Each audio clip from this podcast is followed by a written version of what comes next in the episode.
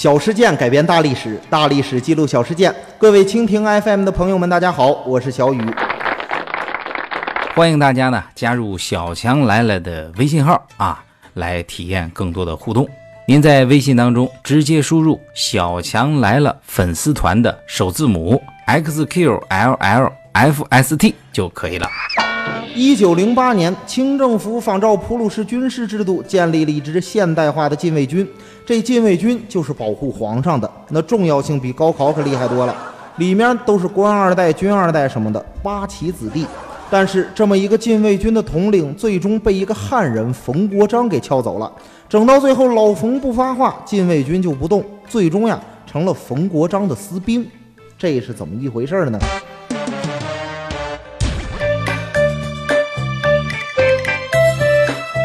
九一一年，辛亥革命爆发，清政府当时顶不住啊，就重新启用了袁世凯。当时呢，老袁翘着两条二郎腿跟清政府谈条件，说：“你最起码给我弄一军机大臣玩玩吧。”清政府当时也没招，就哭丧着脸说：“只要你不要当皇帝，其他的官你随便玩可以吧？但是你怎么也得让冯国璋去评判吧。”冯国璋当时呢是袁世凯的嫡系，当然是老袁让干啥就干啥了。于是袁世凯一口答应，No problem，老冯就当北洋军的第一军统吧。这个官儿相当于军长。但是这冯国璋到了战场上那是太能打了，没几天就把汉口、涵阳拿下。这袁世凯赶紧打电话说说老冯老冯你慢点慢点，打那么快，我拿啥跟皇帝讨价还价？冯国璋当时没过完瘾呀，就跟袁世凯说啥？听不见呀，炮声太大啦！袁世凯也没有办法，就赶紧派段祺瑞接替了冯国璋的职位。但是人家冯国璋有功劳，好不好啊？不能随随便便安排一小官吧？袁世凯一看，说禁卫军没人管，哎，让冯国璋去当禁卫军的总统官呀！禁卫军那人什么玩意儿？看看当时的名单就知道：恭亲王溥伟、醇亲王载沣、顺承郡王纳勒赫。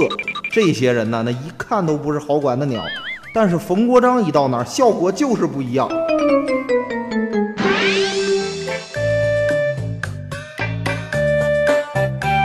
冯国璋一进门，旁边立马就有人喊起立，然后大家一起喊校长好。冯国璋一边摆摆手说：“都在呀，那都是我的好学生，以后跟着老师混了啊。”原来这些禁卫军的军官都来自贵胄学堂，而冯国璋。当过贵胄学堂的校长，就跟蒋介石黄埔军校校长感觉一样。你说那老冯治他们，那不是一愣一愣的吗？一九一二年二月，清朝的最后一个皇帝溥仪即将颁布退位诏书。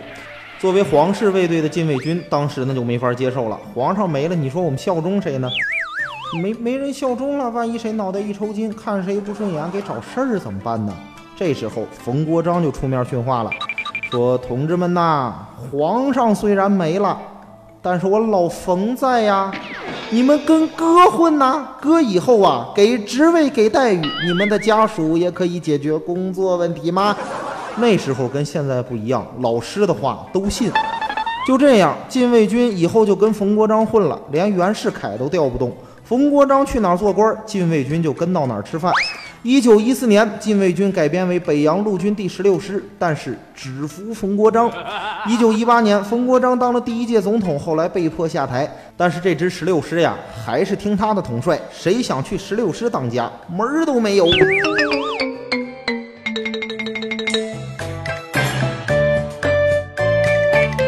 好了，今天的故事咱们就讲到这里，欢迎点击红心收藏，每周二、四、六更新，敬请期待。